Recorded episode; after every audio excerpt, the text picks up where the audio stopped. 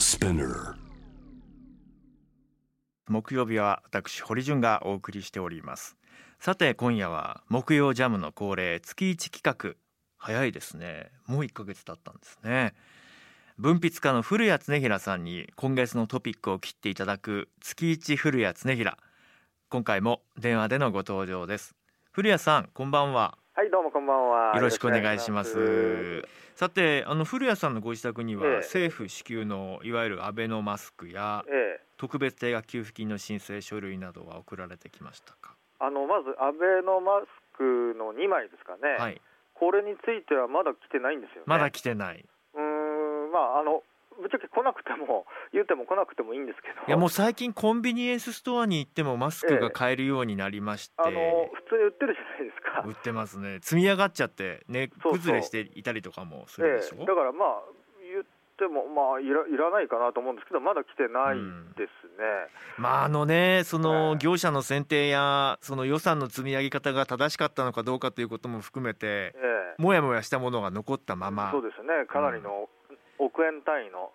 何十億何百億円単位の金かかってますからね。えうん、非常に無駄が多いなと思ってますけど、あと、給付金の申請書類っていうのも来てないですね、えあまだ来てないですか。これも来るもんなんですか、逆にお聞きしたいんうんですけど基本的には各世帯ごとに送られてくるというもので。そうか、ん。おかしいな、なんでしなんででしょうね、だんだんだんだん事態はそのコロナ禍に関しては収束に向けて、しかし残された経済的な疲弊やええ。不安や、はい。そうしたものは全くこうこれから解消していかなきゃいけないテーマですけどもはい、ちょっとな満足のいくスピード感やボリュームということでは課題が残ってますよね。そうですね、まあ、まあ、人口が多い国なので、あのエストニアみたいな小さなね、この人口で電子政府っていうのはなかなかできづらいっていうのは分かるんですけれども。えまあ、とはいえ、あのーかなり小売店なんていうのは死活問題ですからね、えー刻一刻と振り込み日が迫ってきたりしますから、それについては早くやっていただきたいなと思いますけどね。友人の商工業者たちが本当にええ自分の精神のバランスを崩しそうになりながらもうんなん。とか奮闘している姿を見るともう胸が痛んで仕方がないんです。でえー一方であのさまざまなあの動きがありましてちょっとまとめてこの1ヶ月を振り返ると、はい、SNS 上で「ハッシュタグ検察庁法改正案に抗議します」はい、えー類似のハッシュタグも含めて1000万を超えるリツイートがありました。ええ。ーそして麻雀の賭博で辞任した黒川検事長訓告処分。ここにはあのメディア記者も現職の記者や元記者、えーいましたね。産経朝日でした、ーそうですね。えーそして中国国家安全法を香港に適用へ。香港市民との衝突が再び激しさを増しています。えーさらに個人情報保護に不安の声が上がっていたスーパーシティ法案が可決成立しました。えーそして女子プロレスラースターダムの選手です。えー木村花さんが亡くなりました。SNS での誹謗中傷が原因の一つだと言われています。はい。さあ古谷さんが選んだテーマは何でしょうか？まあ、今月選んだテーマは、まあ、あの検察庁法改正とかも非常に芸能人の方とかね、ツイートされていて、いろんな反応があったとは思いましたけど、まあ、悩みましたが、ええ。ープロレスラーであり、さらに民放の番組にも出演されていた木村花さんの死去に関しての誹謗中傷問題をあえて選ばさせていただきました。はい。あの古谷さんご自身もえさまざまな誹謗中傷に対してええ法的措置を取るということで、ええええー情報開示などを含めて戦ってこられましたよね。僕はもう先頭に立ってっていうほどのものではないんですけれども、お僕自身があー民事訴訟という形で、これまで何度もやってきました。この問題は、まあ、あの SNS のおを舞台にしたはい誹謗中傷の話もある一方で、ええまあ、番組制作体制や、はいえーそして、まあ、リテラシーの問題や、まあ、いろんなこう切り口があったかと思いますが、はい。古谷さんははい。今回の木村花さんの一連の状況をご覧になっていて何が一番のテーマだ課題だというふうにそうですね、まあまあ、あの報道ベースで先ほど速報みたいな形で入ってきましたけれども、あ先ほどというか昨日か、うん。あの木村さんが出演されていたテラスハウスは番組としては、えー休止というか中止になるよようなはい、ことがね発表されたということ。フジテレビがそうした判断をしたと。ですけど僕はそれはちょっと違うと思うんですよね。うん。というのはあのーもちろん演出っていうものがあるわけですよね。えあのえー、とセリフドキュメンタリーっていうかねフェイクドキュメントみたいな形式であっても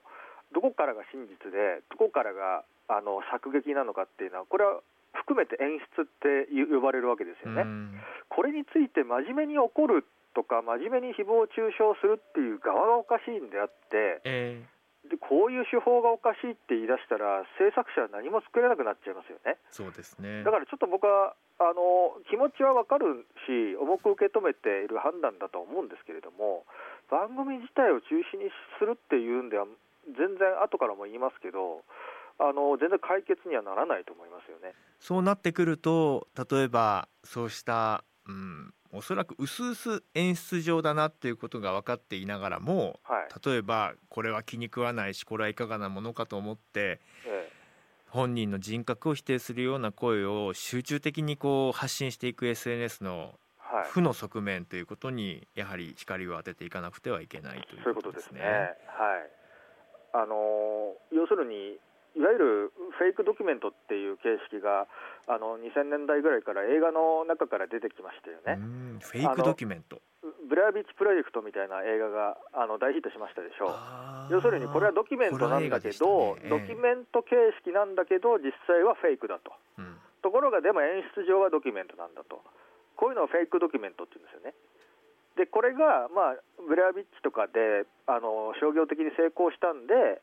あのいわゆる、まあ、あ相の 相乗りがフェイクとは言わないけれども、うん。そういったようなねテラスハウスみたいなそういったようなあの一般のちょっとホラーじゃないような普通の日常の恋愛みたいなものに拡大していったと言うんですけれどもあのそういうのっていうのはお互いのリテラシーが合致するもんですよね。そうですね。つまり制作者の側もまあ言うても編集も入ってますからねっていうことを分かってて楽しんでくださいと。うん。で受け取る側ももちろんこれが全部だと思ってませんよと。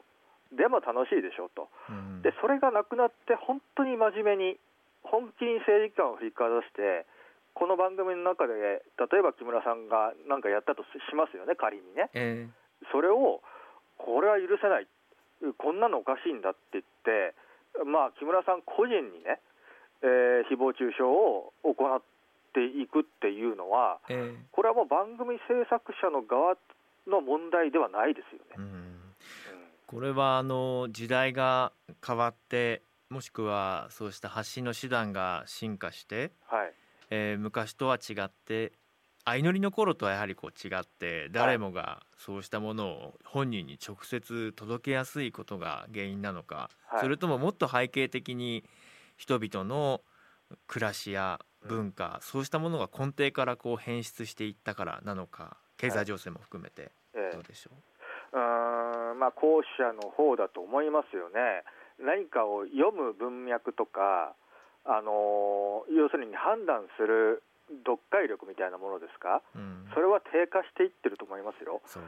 長い文章とかね、長い映画とか、長いドラマをどんどん見れ見れなくなっていってますよね。うんであのということはどういうことかっていうとその文脈の中の演出とか意図だったりすることをあんまりこう理解できないであのそのまま曲解しして受け取ってしまうようなうん。ケースがすごく増えてると。それはやっぱりその昔は例えば映画のガンジーとかね。あのまあなんだっていいんですけどスパルタガスでもなんでもいいんですけれども3時間半とか4時間の風と共にされるとかありましたよね映画ね。えで最近じゃあもう90分以内で見られる映画みたいなのが特集されてたりして別に短いのがダメだって言ってるわけじゃないんですけどえうん。なんかその腰を据えてどっかりとこの制作者の意図とか演出とか時代背景を読んでみようみたいなそういうものの積み重ねが教養であってリテラシーだと思うんですよ。ところがそういうのがどんどんちょっとなくなってきてあのとは言ってもまあ演出でしょっていうようなお相互相互の了解がもう容易っていっちゃってるんじゃないでしょうかね。うん、古谷さんご自身がそうした SNS 上での中傷と戦った裁判経験からはい。学べることなどいろいろあるのではないかなと思うんですが、はい。経験を共有していただけませんか？そうですね、あのまあ、何件かありまして、まあ、これはすべてあの民事裁判で、えー決着がついたことなのでお話しできることでありますが、えーまあ、もう優にはばかれるような誹謗中傷を SNS で、まあ、やられましたですね、もう大体5年前、5、6年前が一番ひどかったですね。うんまあ、その時は 僕はあの今でも憲法9条を改正しようっていう立場ですしアメリカから独立しようという立場なのにもかかわらずなぜかはあの反日細工と呼ばれてですね、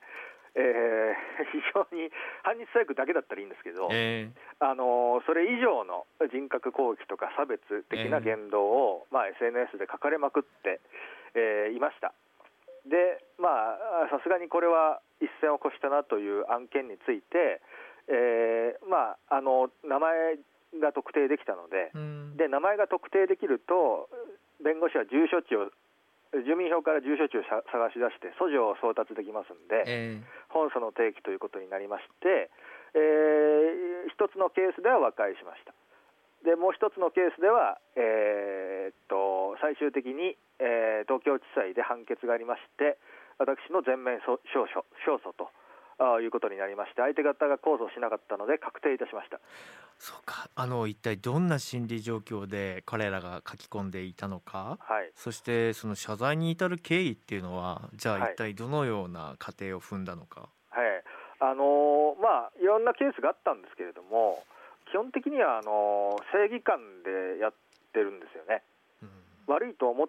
てあのなんか面白おかしくやってるんでしょっていう人が多いかもしれませんけど、ええ。そういう人多いの多いんじゃないのって思うかもしれませんけど面白おかしくやってる人もいるんですけど、うん。本当に粘着的に本当にこれは許せないぞと彼らの中でね許せないぞと思って誹謗中傷をするような人とか差別をするような人っていうのはえあの本当に彼らの中の正義感でやってるんですよ。ーはい。だから実はこれあの原告つまり僕訴える側の僕ですよね僕からすると非常にあの皮肉なことに個人の特定が非常にしやすいんです、うん。なぜならわ私は正義でフレアを叩いてるっていうふうに思っているから自分の職場とか使命とか公開してる場合が多いんですよ。ああなるほど。だから義は我にありと信じてるわけですね、そうです。ところがそれ裁判官からしたらりれっきとした侮辱であってええ。れっきとした名誉毀損であってその人負けるわけですけれども、その時はそうじゃないんですよね。うん。で僕、そういうのも複数ケース何件もあったんですけれども、全く相手の素性がわからないっていう人はいなかったですね。ああそうですか。あの本当になかなか言えない、言いづらいことなんですけれども、非常に、あのーまああのーまあ、名の知れたような、あのーまあ、学校のね、関係者だったりする人もいましたしね。いわゆるこう社会的地位が、ええ、あのーある方であったりとかもうしましたよ。だからそういう人かはあのウェブに載ってるわけですよね。ええあの何も別にその人にを IP 開示しなくてもですね。ということはあの古谷さはいん。やはり SNS 上に匿名は本来ないと。匿名はないですね。で本当にあのなんていうか匿名でそれこそ串を刺して相手を誹謗中傷しますとかデマ流しますっていうのは多分愉快犯の部類だと思いますよ私の経験上。そうか。それは確かにそれされた方はたまったもんじゃないですけれども。え本気の深刻な、あのまあ、今回、木村さんの、ね、ケースがどういうケースだったかは分かりかねますけれども、そういった人をね、あ仮に死に追いやってしまうようなほどのひどい粘着をする人っていうのは、ある程度の正義感を持ってやってるので、いわゆる捨てアカではないですね。あのその正義が醸成されていく背景っていうのは、はいどういう、うん、過程なんでしょうね？うんまあ、もちろんね、ケースバイケースで人によるんですけれども、やはり過度な、あの決してね、なんかその知識がないとか、うん。あの教養がないとかではないです、僕の知ってる範囲でもそうじゃない人もたくさんいました、あの相手方にね。あこれはじ誹謗中傷っていうことも知らないでやってる人なんて一人もいなかったですよ。えだからその背景っていうのはやっぱり自分と違う考えを持ってる人とか自分が許せない自分と異なった価値観を行う人を許せないっていう心の狭隘さなんでしょうね。いやでも僕も、まあ、こういうね発信活動してますから、ねいろんな声が寄せられますよ。うんでもあのー実際にこうあこれは人格的に攻撃されてるなっていう文言が並んでるものを見ると、はいあの本当にフィジカルというかこう体にくるんですよね。頭の奥がこうぼーっとしてしまって、ええ何もこう考えられなくなったりとかえあの本当にこう手が震えたりとか実は言葉って恐ろしいなってまあれすっごく引いて考えればえ言葉だし SNS の匿名だしそんなにこう真正面に受け取らなくてもいいのになって思うかもしれませんがそれみ例えばもう死ねっていうような言葉をこう字面で見てそれが自分に向けられてるんだと思った瞬間にええなんか体が動かなくなってしまうような。そうですよね。だから昔うのん2000年代とか90年代ぐらいのネット空間はね、まだそのオブラートに包んでた部分があって、今なら本当に死ねっていう言葉ってひどい、普通に言う人いるけれども、昔はタヒネとかって言ってたわけでしょ、うん。なんかそそそれってちょちょっとだけ笑えるじゃないですか、うん。それはいいいい言葉じゃないですけど、えなんかそういう文化もなくなってきたかなって、ネットの中の、その、なんていうかな、そのサロン的な、あーこのネット社会の掟みたいなものも知らない人が多くなってきたかなって気気しますね。そうですね。あの今、えー、月さんから、中はい。誹謗中傷はスルーした方がいいという意見これだけでも問題解決にはならないと。言われた本人がさらに苦しむだけだというツイッター来てますけど古谷さんはい。どう思いますか、えっ、とあのよくね、まあ、あの誹謗中傷、おまあ、誹謗中傷で弁護士で相談すると、当然、そんなのスルーしたらいいなんてアドバイスは一切いただきませんよ、それを訴えましょうってことになりますけど、一般的に、そんなの見なかったらいいじゃんとか、うん。無視してればそのままあの、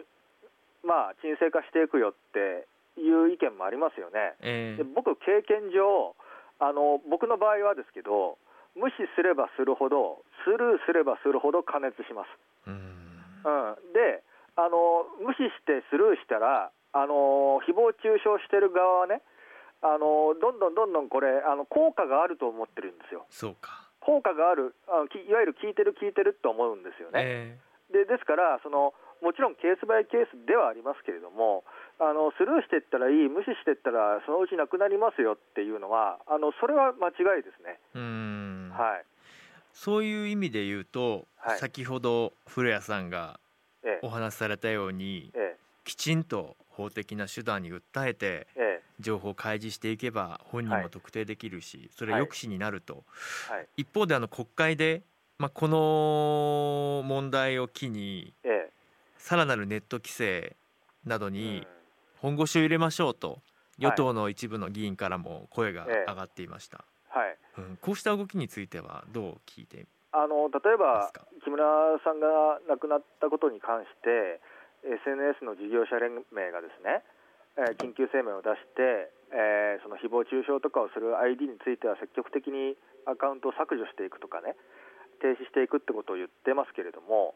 あのでもその利用規約に違反した ID を凍結しますっていうのはずーっと昔からすでに書いてることじゃないですか。えあのつまり、ネット規制っていうのは、すでにあの今ある利用規約とか、あの名誉毀損だってなんだってそうなんですけど、現行法ですでに名誉毀損ってはんあの刑事事件ですし、ええ。侮辱もそうなんで、あの現行法ですでに違法なんですよね。そうですよね言われてみれば。あのすでにネさらなるネット規制も何もかも、今すでに規制されてるんですよ、すでに。だってネットだろうとなかろうと人に対してこう本来の事実ではないものに対してはい。人格攻撃や相手を侮辱する言葉を続けるっていうのははい。これはもう現行法の中で十分に裁ける話でうん全くその通りです。それがこうインターネット上なのかどうなのかっていうのはまたこれええネット規制を強めれば解決するよねって話じゃないですもんね。全然違いますよ、だから今ある現行法を厳格に適用していくとか、うん今ある利用規約を厳格に守っあの運営者側がちゃんとそのお調整していくっていう風なことで十分事足りるもんであってあのすでにネット規制って全然やってますからね。あの一方でその情報の開示の在り方もしくはその、まあ、みんながみんな法的手段に訴えるそこまでこう高いハードルをこう感じたくないという方もいらっしゃるかもしれない。そういう方のために通報窓口を SNS の企業なども用意したりしていますが、ね。僕の個人的な感想ですがやっぱりテンポが一つ二つ遅いというか、はい。もっと速やかになんか動いてもらったらいいなと思うことも何度もあるんですね。えええええあの実際古谷さんがこう戦っていく中で SNS の事業者の方は感触としては課題や改善点まああもしくは改善しなくてもいいという点も踏まえてどうでしょうか？僕はその僕に対する非常に差別的な言動を、まあ、あのある動画サイトに連続で投稿されてたんですよ、それを人種差別的でありあの差別的であるということであの削除その要請を出したんですけど、えあそれは違いますって言われてあの事務的に帰ってきてだけでただし裁判では削除命令が出たんですよ。ええええ。だから僕は運営者側には全然期待してないですね。ああそうですか。やっぱりじゃあ現行法もあってこれはもう明らかに侮辱されると訴えてもはい。事業者側の方の動きが鈍くて鈍いどころか対応取ってくれなくてはい。結局法的な手段に訴えざるを得なかった。じゃあその手前の部分の事業者サイドの問題っていうのは大いにありますかね？大いにありますね、だからあの件数が多すぎて、えカバーしきれないっていうのもあるんでしょうけれどえも、うん。あの明らかに本当に放送でも言えないようなことをね、えーそれを拡散していても、いやこれ別に規約違反じゃないですっていう解釈で削除はしませんよね、運営者は、僕の場合はね。ねそうだよね。それはね、本当にいかんともしがたいところがありましたですね。うん。うん、だからその、それはなんか今の法律を変えたからどうのこうのっていうことではないと思いますよね。そうか。今のままあのしっかり現行法で運営者がやればいいだけの話でしょ。いろいろメッセージもあのいただいてまして、はい。えーラジオネームソンブレロコージーさん、はいえー最近誹謗中傷で一人の若い女性の方が自ら命を落とすというとても悲しい事件を耳にしました。はい。これからの日本はどれだけ助け合い励まし合えるかだと思います。誰かが泣いていたら素直に助けられる日本になってほしいです。はい。ラジオネームライムさん。質問です、はい。えー繊細な感覚を持っている人に対して気持ちが弱いと否定的に捉える人に対しては古谷さんはどうやって説明しますか？気持ちが悪いと捉える、気持ちが弱い。あ要はそのここはさうん、まあ気持ち切り替えてさくよくよしちゃダメよ。ダメだよ。とかうん。うん。あのそういうこうアドバイスをまあしてしまうような人に対してってえーまあそれで気持ち切り替えられるんだったらもうそそもそもくよくよしてないのであって、うんうんそれはちょっとなんていうかな想像力が足りないような気がしますけどね。そうなんだよね。いや僕あのその小さいね子供たちの虐待、はい。えーこの虐待の一つには親が目の前で暴言を吐いたりとかえ本人に対して痛烈な言葉を浴びせることそれによって実際に脳が萎縮してえー成長に大きな支障が出てきたりする。要はこう身体的な影響も出てくるんだよっていうことも一つこう知られるようになっていってでこれ子供だけの問題じゃないだろうなってやっぱり思うんですよね。そうですよね。あのーまあ本当にそういう罵詈雑言ネット上のね誹謗中傷を目にするとやはり身体的にも萎縮しちゃってねもう本当に誰にも相談できない抑うつ傾向になると。そういうとこからあのややもすれば自殺とかですねそういうことを考えてしまうということになったらこれはもう取り返しのつかないことになっちゃうので必ず私はあの弁護士に相談するべきだと思います。うん。まあ、当然、まあ、検察とか検察に相談するという手もありますけどね。あのー古谷さん。はい、一つには誹謗中傷に対しての対応策はきちんとした法的手段に訴える、まあ、はい。ですからそうしたことがきちんと専門的に速やかにええ利用しやすい形で対応してくれる法法律相談の窓口が拡充されればいいなと僕も思うんですけどはい、今日前段で古谷さんが指摘されていたはい、例えばこうじっくりものを考えようとかええ、相手に対しての想像力をこう育むような機会を作りましょうとかえなんかそのもっともっとこうベースにあるうん私であり、私たちが暮らす社会のありように対してはどういった改善策やアプローチがあるのかなって、このあたりいかがでしょうか？あのまあ、月一フレア保守の観点でということなので、あえて保守という視点で言わせていただきますけれども、保守っていうのはあの中国、韓国、朝日新聞が嫌いな人っていうわけじゃなくて、あの人間の理性を信じないでね、物事がゆ物事、社会がゆっくりとお改善、えーされていくんだと、うん。いうことを、まあ、前提とした姿勢信条信条なわけですけれども、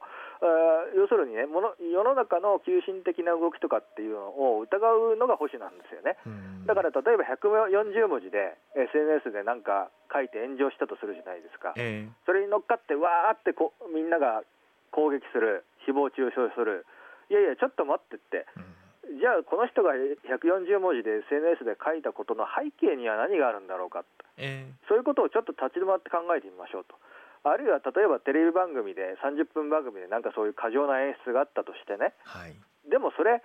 例えばこのその番組の歴史を振り返ると、どういう文脈で出て出てきたのかっていうのは分かるじゃないですか。え。でそういうことも考えると、いや、そんなに急進的にね、うわーって騒ぐようなことじゃ、実は世の中のことってほとんどそうじゃないんですよね。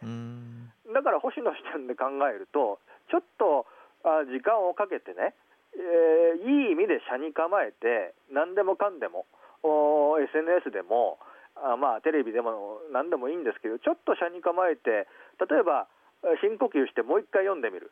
深呼吸してもう一回見てみる、逆に言うと違う角度から見てみる、えーそれからその背景と歴史を探ってみると、そういうことを考えると、いや、そんなに言うても騒ぐことじゃないでしょと。うん。いうことに僕はなると思うんですよ、うん。ででもそれが足りないんですよね、だからね、うん。だから世の中、右傾化してる、保守化してるっていうけど、僕は全然右傾化、保守化してますしてないと思いますよ、そうですね。みんなせっかちになってますもん、うん。みんな保守の視点がなくなってね、とにかく即断即決、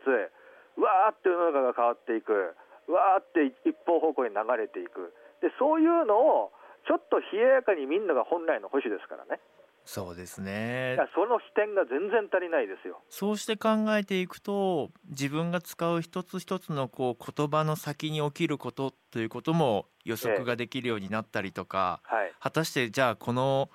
文脈で自分が言いたいことも言えているんだろうかとかはいそうしたことにもこう気づきが出てくる。今こそじゃあその本来の保守のあり方ええ。ということが求められますね。保守ってあのカタツムリみたいなもんなんですよ、えゆっくり進むんです、うん。ただ、ゆっくりとは前には進んでいくんですよ、うん。後ろにはいかいかないです、ゆっくりと進むんですけれども、あんまり急ぎすぎるとね、あのつまずいたりするんで、ゆっくりと進むんです、でもゆっくりと物事を見ることによって、やっぱりね、一股間、二股間置くんですよ。そうか。その時に炎上してるのを眺めてもね、いや、言うてもそんな大したことないでしょうとか、うん。そこまで批判するべきじゃないでしょうっていう考えになっていくんですけど、うん。それが本当にいろんな意味で欠落してますよね、長いもの、お長い文章、うん長い物語を読めなくなってきてるのも冒頭に言いましたように、そういう表れかなと思ってね、僕はあのいわゆる本当の保守みたいな、いわゆる保守って、あの生きる姿勢みたいなもんですから、えそういう保守的な生きる姿勢っていうのが失われていってね、どんどんどんどんこの急進的になっていくなっていうのは、非常に社会の中の危機感を感じますよね。まあコロナ禍でね急ぎすぎていた生活がええ一瞬少しスローダウンしましたけどええ気持ちもあっという間に戻っていかないようにしたいなって改めて思っていました。はい。いやそろそろお時間です。あそうですか。あっという間でした。ね。月一古谷恒平はい。今月はここまでです、とんでもないです。え次回はですね古谷さん。はい。6月25日ですね。6月25ですね。スタジオでお会いできるかな、はいまあ、それは あのいろんな人の判断だと思いますけれども。じゃあここはちょっとゆっくり考えたいと思います。そうですね。ゆっくり考えはいましょう。ありがとうはございました、い。ありがとうございました。アッ。プクロースでしたジャーナリストの堀潤です今夜は古谷恒平さんと一緒に SNS の誹謗中傷について考えました一方であの僕はあのメディアで働く一人としてまあやっぱりテレビの作り方コンテンツの作り方というのもそろそろ変えていかなきゃいけないんじゃないかなと思うんですよね。いやどんどんあの時短の方向に進んでるなって思います。あの YouTube のコンテンツの作り方を見ていても早い字幕早い編集でカット編集でパッパッパッパッパって。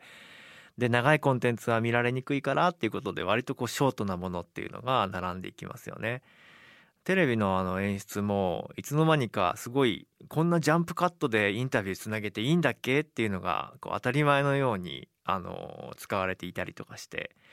結構あの NHK のコンテンツ見ていても SNS 用に出すあのインタビューとか割とこうカット編集でジャンプカットでパッパッパッってやってますけど。まあ今こそプロのメディア人たちは古谷さんが言っていたようなその速さとか簡潔さとかそうしたものに左右されない対極にある淡々としたしかし見たくなる、うん、一見つまらない。一見当たり前。一見何気ない。でもそこをかみしめていくとああ自分がモヤモヤしていたのはこういう気持ちだったのかなってそういうのがこう共有できるような番組作りを心がけたいなと思います。だからあのー、今ね限られた時間の番組の中では難しいのかもしれないですけれども、うん、逆に皆さんが「いやそういうのがもっと欲しいんですけど」っていうふうに言ってもらえるようになれば変わっていく部分もあるのかなと思います。だからこそ、えー、テレビマンはまあそしてメディア人たちは皆さんのとの対話というか皆さんが見たいものを勝手に想像して出すんじゃなくてあすいません思い込んでました早くないと簡単じゃないと見てくれないんですよねじゃなかったんですねってなんかそういうこう一緒になってやっぱり作っていかなきゃいけないなって思いましたね。うん、ぜひあのジャム・ザ・ワールドに皆さんいろんな意見を寄せてください。それこそねこの番組のリアルタイムでツイッターで寄せられてくる意見っていうのは誹謗中傷はあのないですよ。あのほとんどないですよ たまに見かたまに見かけて落ち込むことありますけどほとんどないねだから本当に感謝してます。うん、批評や批判っていうのはファクトに基づいてしかも相手方のさまざまな現状についてもおんぱかりながら